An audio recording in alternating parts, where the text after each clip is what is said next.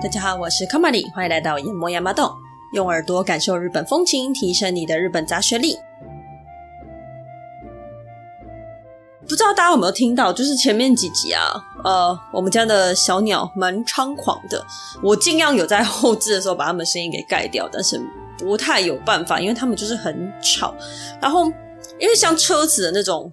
嘣嘣嘣的那种重击的声音，其实后置都是可以把它去掉的哦。就是他们的系统里面好像可以辨认它是一个噪音，但是鸟的声音可能因为音频太高，所以会辨认成跟我们人的声音一样。等于说我跟鸟同时讲话的话，那个音是滤不掉的。那如果鸟单独叫，就是我没有在讲话，它在叫的时候呢，我也没有办法用噪音去把它滤掉，我要手动把它删掉。所以鸟要是不幸叫了，我就是真的没有办法把它弄掉。那因为我们家的鸟其实蛮多的，之前有网友在问有几只，其实我们家的鸟有五只。那它们又是不同的鸟，有的喜欢唱歌，有的喜欢鬼叫。那鬼叫那些声音又特别穿透，鬼叫系列的又有两只，所以一只叫了，另外一只又会跟着叫，然后就会很可怕。有一次我就把它们两个直接关到厨房里面去，真的没有办法。那中午录音的话。那个唱歌系列的又很爱唱歌，唱歌有时候唱一唱，旁边鸟就叫不要叫，所以旁边也会跟着叫，就他们就是会很吵，然后就很困扰。反而说呢，其实我原本困扰是因为我的窗户很隔音很差，那我在窗户旁边录音，所以会很常录到嘣嘣嘣啊，然后车子的声音。结果反而车子的声音其实很简单就可以滤掉，鸟的声音就真的没有办法，然后它又很刺耳。所以如果呢，大家觉得呃就是有听到鸟叫的话，请请大家。见谅包容一下，我已经很努力把它给删掉了。那觉得他们要录音的时候，把它们全部盖起来，制造一个假装要睡觉的环境，所以真的没有办法，请大家见谅。先在这边跟大家说一声对不起。好，那我们这一集要讲什么呢？我们这一集要讲禁地，嘿，一样是八月系列，所以我们讲一些有点可怕的东西哦。不知道如果说到禁地，你会想要什么？如果说到台湾的禁地啊，我可能只会想到一些危险的区域，或者是一些军事用地吧。但不过这些与其说是禁地，不如说是禁止不相关外人进入吗？那你说如果鬼屋那一类东西，我是觉得好像还好，好像如果很知名的鬼屋，他们都会拿来当做一些观光的一些景点嘛。对，就是大家知道我在说什么。那。我们来介绍日本的禁地，日文呢，禁地叫做禁足地 （King Sokuji）。日本的这个国家历史悠久，然后地方又大嘛，所以呢，他们的禁地就是相当相当多。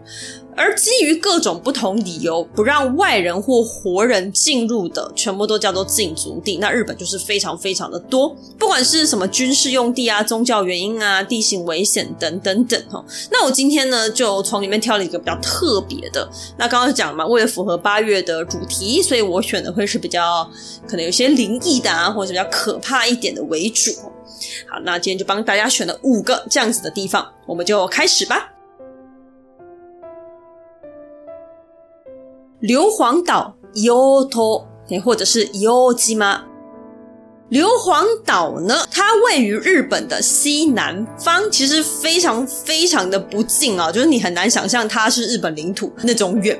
它的纬度呢，其实已经跟宜兰差不多，就是它如果横的划线过来会对到我们的宜兰，但是它是属于日本东京都的一个小岛。大小呢是二十九点八六平方公里。为了让大家有一点概念，我就举几个台湾的外岛当做参考。硫磺岛的大小会是四个小琉球，两个绿岛，半个又多一点的蓝屿，比蓝屿的一半再多一点，然后大概是金门的五分之一。如果是小金门的话，会是两个，两个小金门。澎湖本岛的二分之一大。如果是以行政区来说的话呢，高雄的话刚好凤山区，那新北的土城区会跟硫磺岛是差不多大小的。对，那我就只想得到这些啦，比较大的城市嘛。那如果你还是没有什么概念，你可以查一下你们家的那个区有多大，再用二十九去除看看，就会知道了。好，总之它就是要大不大，要小不小啊。我就觉得可能就还好这样子。好，那硫磺岛呢，应该有蛮多人听过的，因为之前有一部很有名的电影，就叫做《来自硫磺岛的信》，它在讲的就是硫磺岛战役这个故事。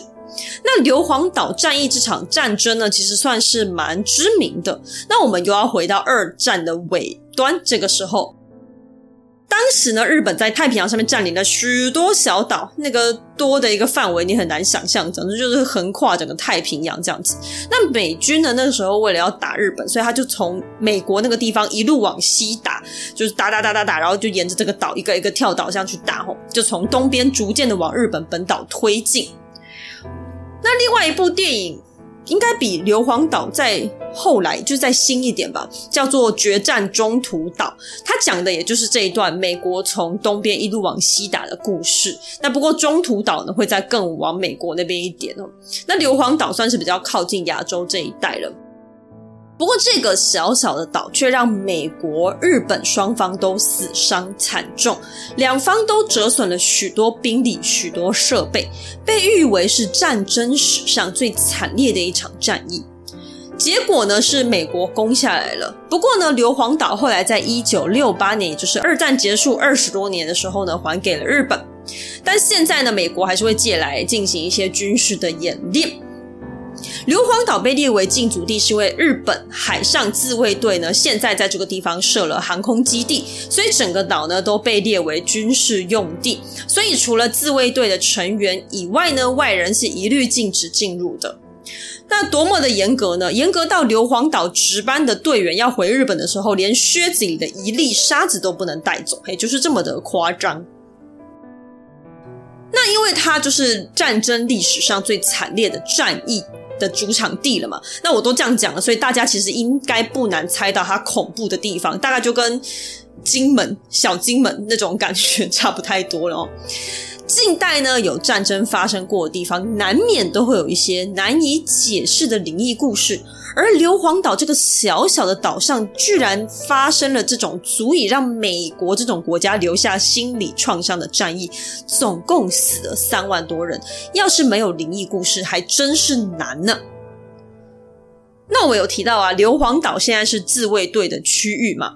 那有的人可能不知道什么是自卫队，我就稍微解释一下，它是自我防卫队的那个自卫队哦，它其实就算是日本的军队，我会这样子去理解它。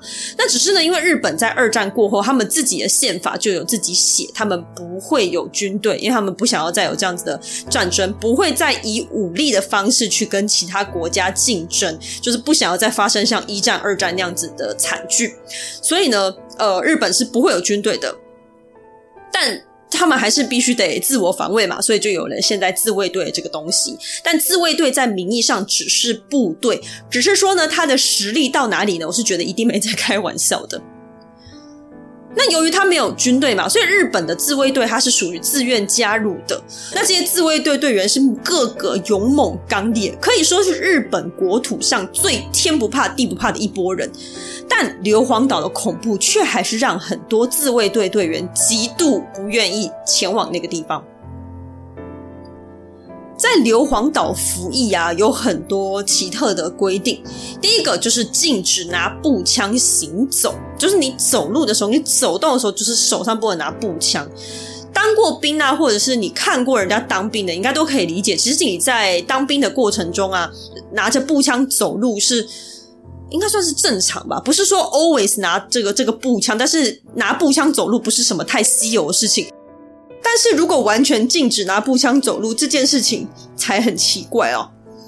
会禁止的原因是因为硫磺岛太多太多人死在那里，很多尸骨呢就直接就地掩埋，所以它真的真的很阴。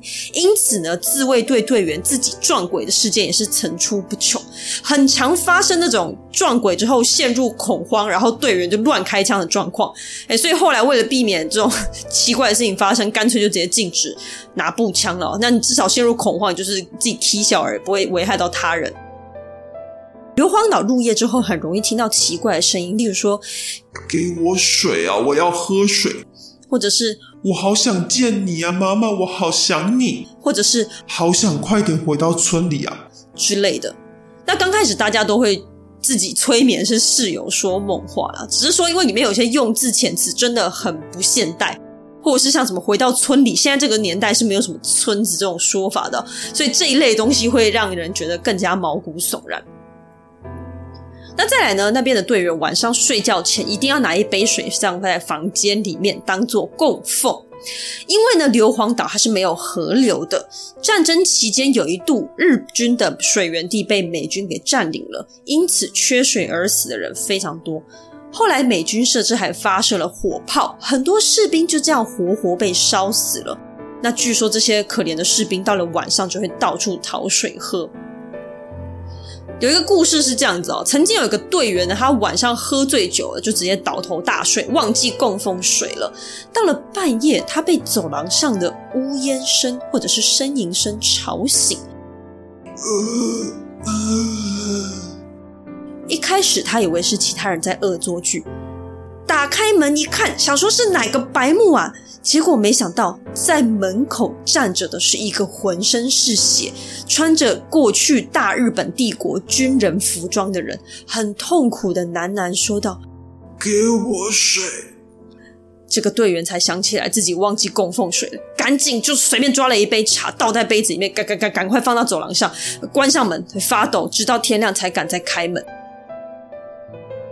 而前面有提到自卫队队员回日本时啊，一粒沙都不会带回国土。其实有一部分是因为觉得带回来真的有够可怕。曾经呢，有几段故事是这样子啊，有一次是一个白目的队员，因为他好讨厌某一个学长，就把装有沙子的瓶子故意放到那个学长的包包里面。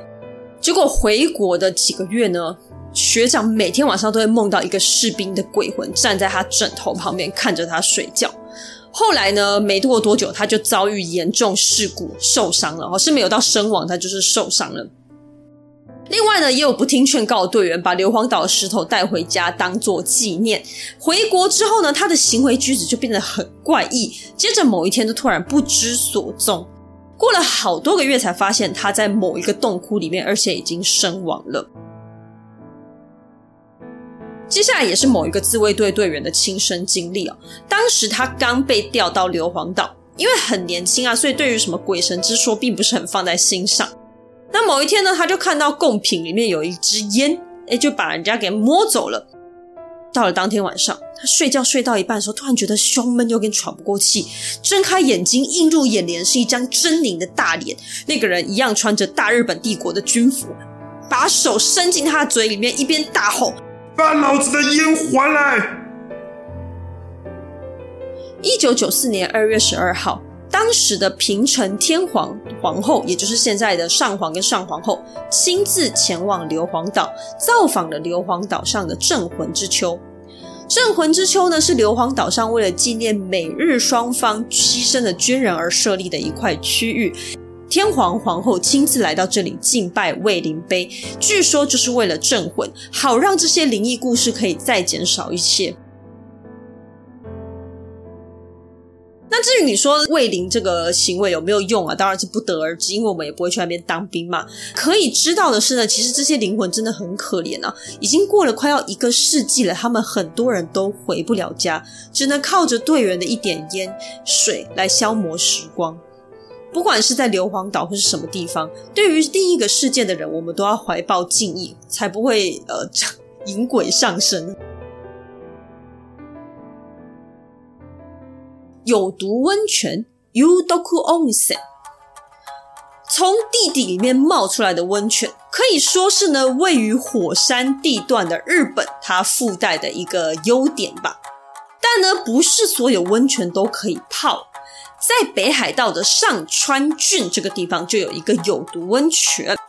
有毒温泉它在北海道正中央的大雪山国立公园的北边，一个叫做玉波平火山陷落口的底部位置。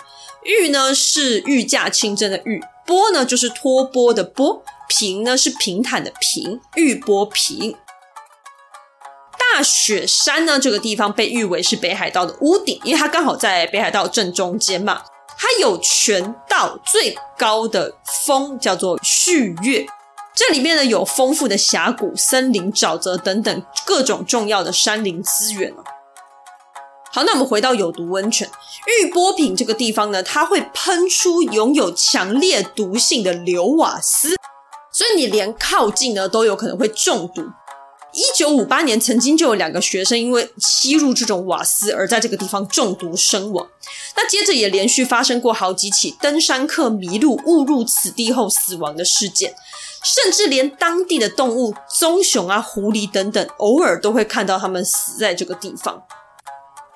瓦斯光吸入就有毒了，更不用说这里的温泉啊，当然是碰都碰不得啊！这附近根本不会有任何的温泉旅馆住宿地。那甚至呢，你连道路都没有，所以其实大家不用太担心误入而被毒死哦。但是呢，你想看还是看得到的，在距离有毒温泉约七百公尺外呢，有一个叫做玉波坪展望台的地方。那这个玉波平线落地啊，因为地形还有毒瓦斯的关系，呈现出一幅非常特别的景色，也非常值得一看哦。另外呢，在前往展望台的路上是需要小小的爬，应该算小小的登山吧。但那个连你没有在运动的人，其实都应该算是可以征服了。它呢，可以看到许多高山植物，还有很多北海道自己独特的山岳景色了。所以如果你有去到北海道，maybe。往道东的那个方向去的话呢，可以考虑看看去这个地方参观，不是去吸那个气。新开之森，新开 no mori。新呢是新闻的新，开是开始的开，森呢就是森林的森。新开之森，看字面就是一个森林，没有错，但它不太大。它的一圈呢才两百四十公尺，而总面积大概是三千两百平方公尺。而更奇特的是，它就矗立在一片农田的正中央。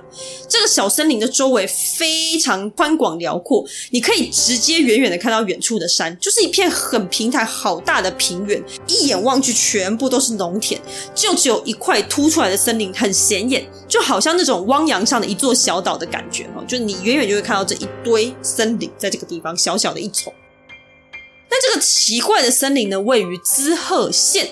滋贺县就在京都的东北边，两者是相邻的，叫做新开，是因为这个地方过去没有田地，后来呢是把森林给砍掉，然后填平这个地方的湖泊之后呢，重新开发新田，所以才被称为新开。那根据这一段历史来看，这一小撮森林呢，应该就是那个时候没有砍掉而留下来的。那为什么要留下来呢？很有可能就跟它是一个恐怖景点有关系吧。传说这个地方这个位置过去是织田信长的处刑地。曾经呢，有一次有一群游女，也就是妓女哈，跑出城外游玩呢。织田信长一气之下就把他们全部斩首，然后直接就地掩埋，也就是在这个地方。所以这里呢，很常会有人看到女人的幽魂啊，女人的头颅，或是听见女人哭泣跟讲话的声音。新开的森林，它是在一片农地的中间吗？它有一边比较靠近那个道路，那另外三面就比道路稍微远一点。靠近道路的这一侧的背面，也就是离道路比较远的那一侧，哈，有一个小祠堂，里面呢，传说是供奉两位高僧。那这个故事还是跟织田信长有关哦。一五七九年。曾经在安土城，安土城就是在新开之森的这个地方，就是滋贺县的近江八幡市的这个地方，他们举办了一场辩经活动，也就是不同宗派的僧人呢，针对各派的解读跟教义进行辩论哈。那这个活动光听起来就很敏感，结果果不其然，大家最后就吵起来，然后闹出了不小的风波。织田信长一怒之下，就把其中两位高僧抓起来斩首。诶，同样就是在新开之森这个地方。那刚刚这两个故事有出现在《信长公记》这个历史记载的本子上，但现在的历史学家其实对于《信长公记》的正确与否保持着怀疑的态度。而刚才提到的祠堂呢，它背后刻着的日期是昭和三十七年，然后还写一个北村正三这字样，吼所以就更加让人怀疑，这真的是祭祀那两位高僧吗？而它的盖的时间应该不是那么久以前吧？这个新开之森呢，在滋贺县是相当有名的灵异景点，而因为它的背景故事，甚至被称为死骸之森 s h i no Mori，也就是跟新开之森 s h i no Mori 音很接近啊。那死骸就是死去的骸骨那个死骸。那甚至传说呢，砍了这边的树的人都会遭逢不幸，所以呃，这可能就是为什么他被留了一小撮在这个地方。不过，如果你绕着森林走一圈呢、会在森林的南面发现一条小路是可以走进去的。走进去之后呢，里面有一块石碑，写着“金宫大明神的御旅所”。原来呢，距离新开之森七百公尺的地方，有一个叫做金宫天满宫。而御旅所呢，就是旅行的旅吧，对不对？所以因此，顾名思义，就是祭典或者是神明出巡的时候，在路上可以稍作休息的地方。在这种阴森森的地方，突然冒出一个很神圣的点，真的蛮不可思议的。不过呢，根据去过的人说啦，不知道是心理作用还是怎么样，因为它是一个很知名的闹鬼景点，又在一个一望无际的田中央，到了傍晚根本不太会有人，确实会让人感受到背脊发凉呢。八幡的手不知，亚瓦塔诺亚布西拉子。八幡的手不知这几个字，一听根本不知道我在说什么。八是数字的八，幡是经幡的幡，就是一个头巾的巾，在一个轮番上阵的番，那个番八幡。八幡是一个地名，那手呢，就是上面一个草字头，下面一个数学的数。藪这个字在中文里面是指杂草丛生的湖泊，而日文中也差不多，就是指竹林茂盛的地方。那不知就是不知道的那个不知啦。整体意思来说，就是进去了就出不来的竹林。所以如果要直翻的话，就是八番的麋鹿竹林吧。不是麋鹿竹林听起来又有点可爱，不知道为什么。这片竹林呢，位于千叶县的八番这个地方。千叶呢，它就是在东京的隔壁，紧紧相邻，也就是成田机场所在的位置。这个八幡手不知啊，离车站非常近，从最近的本八幡站走过去才五分钟，跟上一个田里面的一丛森林完全不是同一个逻辑哈。它在市区里面，就很像你去日本玩的时候走一走，就突然出现一个竹林这样子，那看起来就很像一个神社或者是公园，因为整理的还不错。靠人行道这一侧，它有一排像神社那种石头栅栏，中间呢就有一个鸟居跟一个石碑，写着这里叫做不知森神社。但它有一侧是紧邻人行道之外呢，其他还有一侧是紧邻一栋民宅，然后还有一个停车场跟一个类似防火巷的树丛，然后旁边还有一些说明牌，就看起来很不像一个灵异景点呢、啊。而且它虽然是一堆竹林没有错，可是它的透光度就蛮高的，就是你可以直接从这一侧看到那一侧，就是看到透过竹林看到对面是什么东西的那种透光度，就是它没有那么密集的，而且呢，它的范围非常小，四个边加起来大概只有十八公尺，整体算起来就是一百平左右而已，直接看起来真的恐怖度。我是觉得，我怎么看都觉得还好，可能我没有实际去看过吧，我也不知道。在网络上面看照片，真的觉得还好。但是呢，它确确实实就是一个禁止进入的空间。它的名字八幡手不知其实是通称，它的正式名称呢是不知八幡森，就森林的森，或者是称它为不知手。那甚至呢，八幡的手不知还成为了一句惯用语，表示被神引起来进入迷宫的意思。那这边刚好我顺便解释一下“神隐”这个词哦，因为这个词呢，呃，在宫崎骏知名作品《神隐少女》的这个电影名称，大家应该都有听过。那里面这个神隐叫做卡米卡库西，他的意思是呢，诶，因为在过去古代小朋友很容易不见嘛，因为他们就很常会在山野里面玩呐、那有可能是自己迷路啊，或把自己把自己给不知道摔去哪里，然后就可能不幸过世，或者是被绑架什么什么，反正就小孩子很容易不见呐、啊。那不见之后呢，他们就会觉得说啊，可能是被山里面的生命给藏起来了，所以就出现“神隐”这个词。那因为电影里面，呃，千寻他就算是进到一个神的空间嘛，所以某种程度来说，确实是有符合“神隐”这个词没有错，所以才叫“神隐少女”。好，那八幡的手不知看起来不可怕哦，但是它的禁止进入的历史可以说是非常悠久。从文献看来啊。江户时期的记载呢，全部都是写着禁止进入。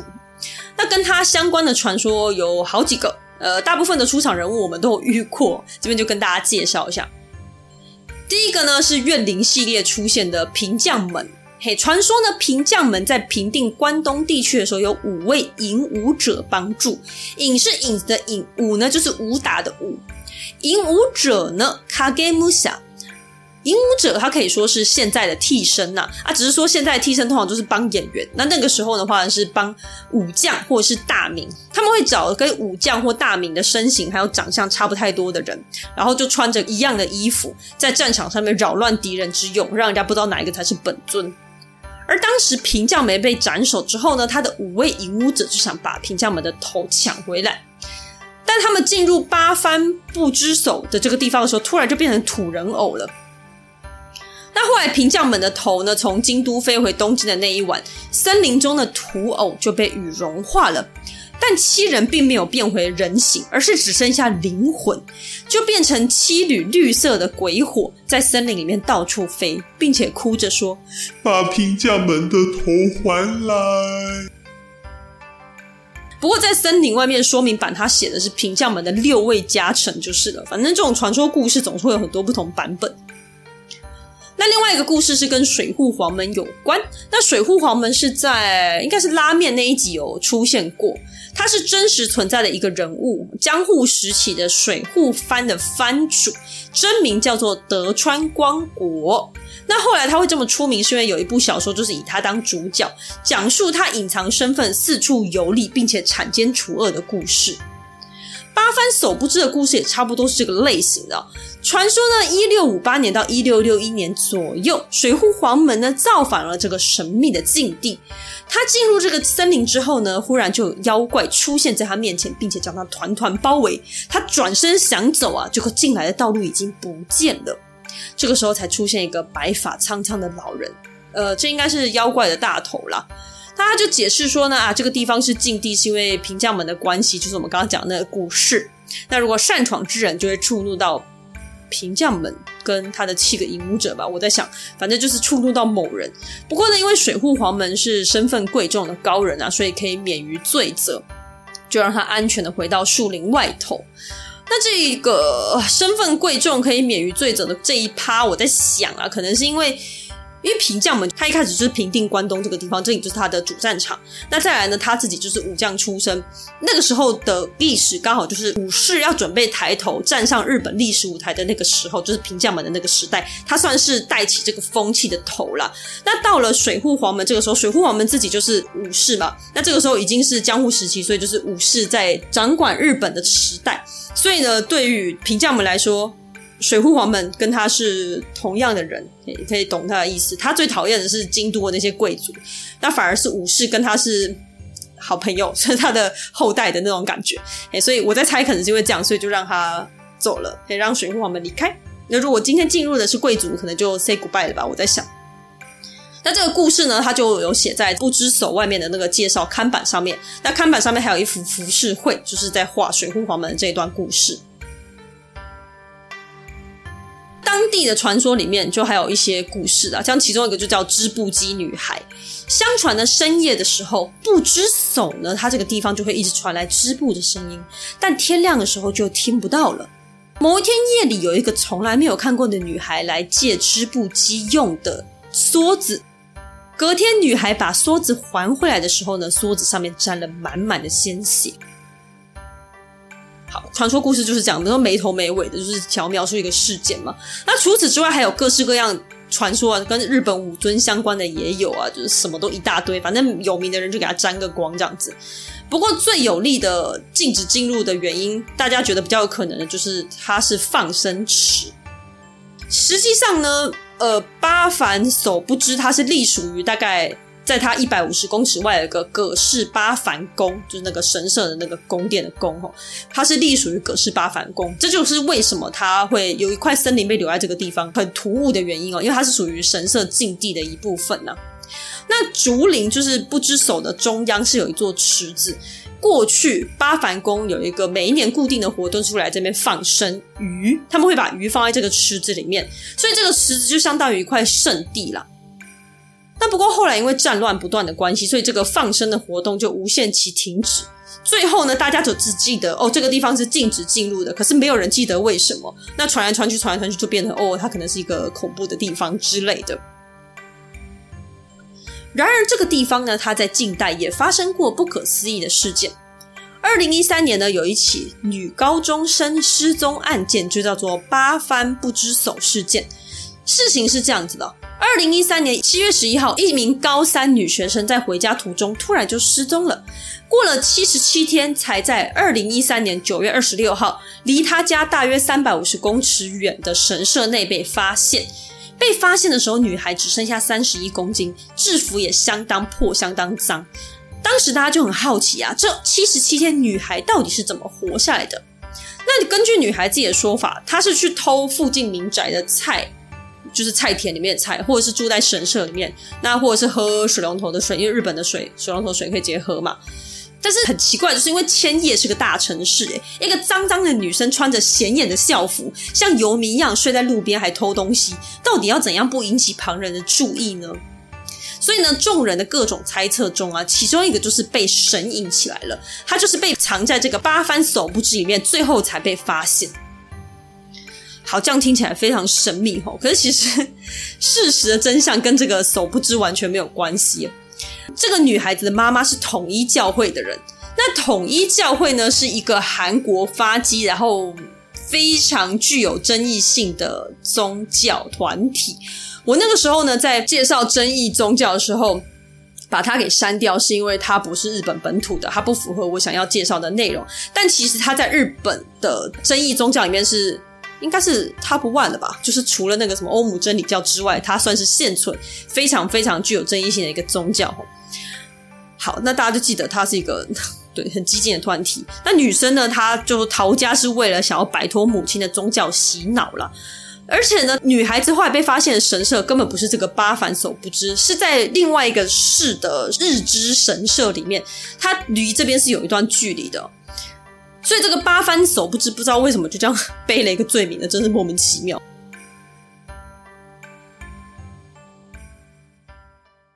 花魁渊，欧郎不吉。花魁渊被誉为是关东地区最可怕的灵异景点，现在也被政府关起来，禁止进入。花魁渊，它在山梨县甲州市的伊之濑桥附近。它在山区里面，观光客不太能去，除非我们开车自驾经过啦。就很像我在跟你说阿里山里面的哪一个景点这样子，就是一般观光客可能到不了。它是在山路旁边的一个山谷，然后这边有一个瀑布哦。那瀑布这个地方，当地是称它为窑子瀑布。花魁呢是什么？我们之前介绍过，就是妓女啊，妓女我们以前叫做游女嘛。游女里面最高级的大红牌就叫做花魁。那花魁渊呢，之所以叫这个名字，是来自于战国时代的一个事件。战国时代啊，花魁渊对面一侧的鸡冠山里面呢，有一座矿山，也专门产金子，所以是金矿哦，叫做黑川金山。它是隶属于武田家的财产。那也因为这座金矿的关系啊，让武田家足以维持繁华富裕的生活。为了挖矿，他们就请了很多矿工嘛，所以就出现了一个矿工街，就是可以让矿工生活啊、居住的一个地方。但为了慰劳这些辛苦的矿工，让他们有一些可以喘息的时间，所以也就盖了一个油锅，也就是妓院的意思。不过呢，武田家灭亡之后啊，剩下的人就想要把这个黑川金山给关起来。为了避免这个有金子的消息流入对方手中，他们就是要把这个秘密给守死。因此呢，知道秘密的人都得死。那所以这些矿工呢就很衰啊，还有油锅里面工作的油女呢，他们就要一起被杀死了。矿工怎么死的？故事里面没有特别讲，也可能矿工不是重点嘛，好可怜哦。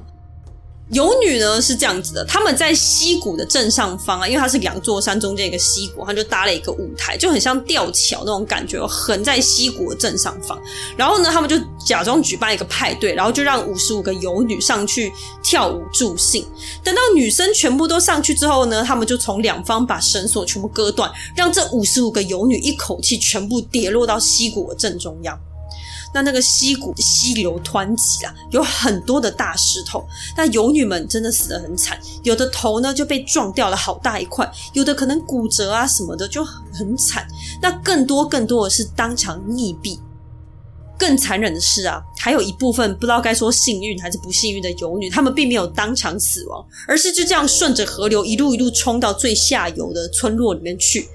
但是呢，要杀他们的人早就知道会有这种事情发生嘛，所以他们很早很早就跟下游的村子说：“你们不可以救这些游女，谁救就要被处以酷刑，被判刑。”所以村人们也只能眼睁睁看着这些奄奄一息的游女躺在河岸边挣扎。渐渐的，孤零零的、无助的死去。